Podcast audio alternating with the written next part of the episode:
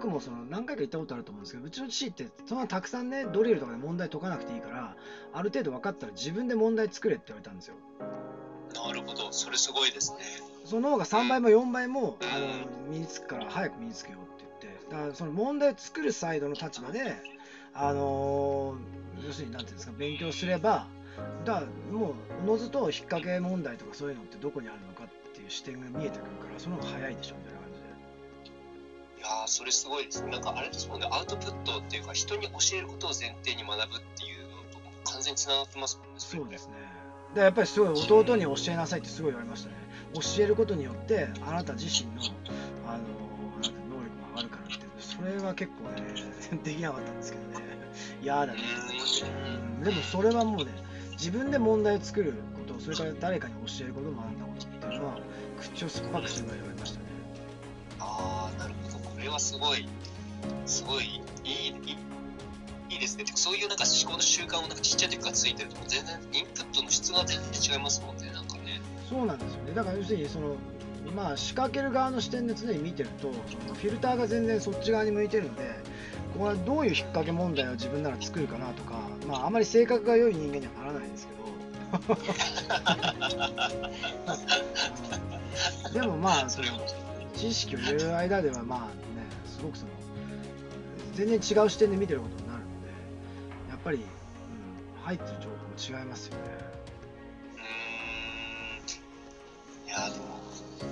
どこに視点を置けるのかっていうことでね同じ時間を過ごしていたりとか同じものに触れていたりとかしても全然違いますもんね、そこっていうのそうそうそうう。だからやっぱりそのパズルとか解いたらそのとにかく自分でそのパズルの問題作ってみもう本当に大変なんですよね。解ける問題にできないんですよ。なかなかパズルとかも。やりゃそ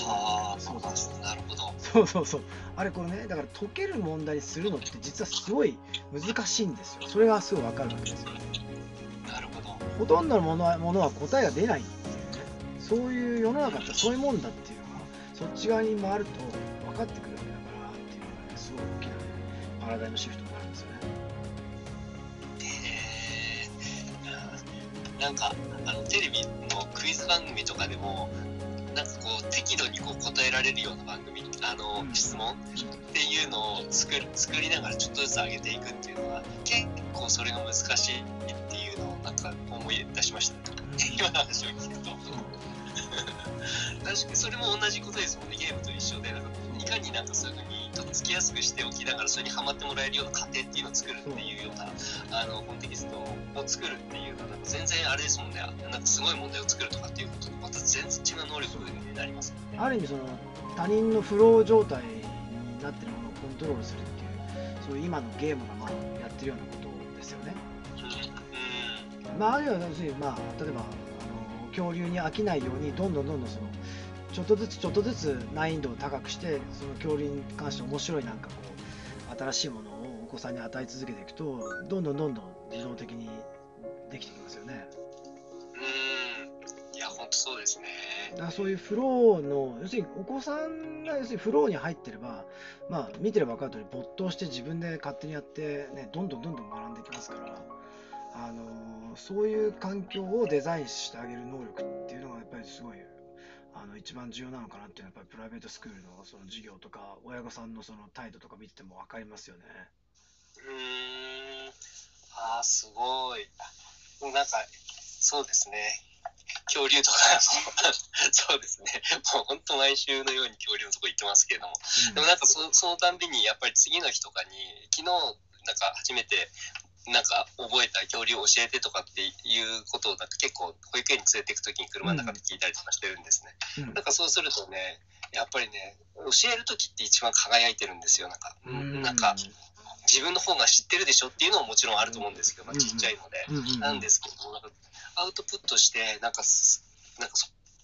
そういったところで輝くのが2歳とかでもそうなんだなっていうのをやっぱり思うのでなんか今の話ってすごいつながりますね。そうだからやっぱりそのねインプットに肩じゃないですか日本の教育ってやっぱりうんこれって要するにに食事とかで言えば食べてうんこしてないみたいな感じなわけじゃないですか。超便秘状態で、それすごい不健全だっていうふうに父はいつも言ってたんですよね。もっとその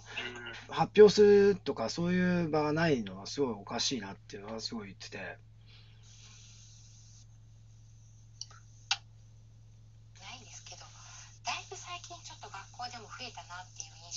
ますね。ああ、その、アウトプットですか？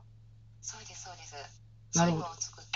うんこう何か発表するということだったりとか、うん。そういうあの、まあ、小学校でもそうですし、中学校でもこうそその中でパソコン得意な子が、うんこうパワーポイント使って、うんあの作ってね、それで発表するとかね、そういうのは私たちの時代に比べると全然進んだなっていうのはすごく感じます。ああ、そうですか。じゃあ、すごいいい傾向ですね。とにかくその、アウトプットしていくっていう方向に進んでるっていうのはすごいいいことですね。あある意味、その、やっぱりアクティブラーニングって言って、そうそちらの考え方が少しずつ浸透してきてるって感じなんですかね。うんすごいあのそれをしていこうっていう意識はすごい感じます。うんなるほど。うん。じゃあ、まあ、ある程度良い方向には進んでるってことですね。方向には進んでるなっていうのはもうあの私たちの子供の頃と比較するとすごい思いますね。うーん。で先生方も、まあ、そういうふうにしようっていう意識はあってで発表させようっていう意識はすごいあってだからこう親の私の方がちょっとあすごいびっくりするというか日本でもまあ進んできたんだなっていうのは感じます。ああ、そうですか。じゃあ、それはいいですね。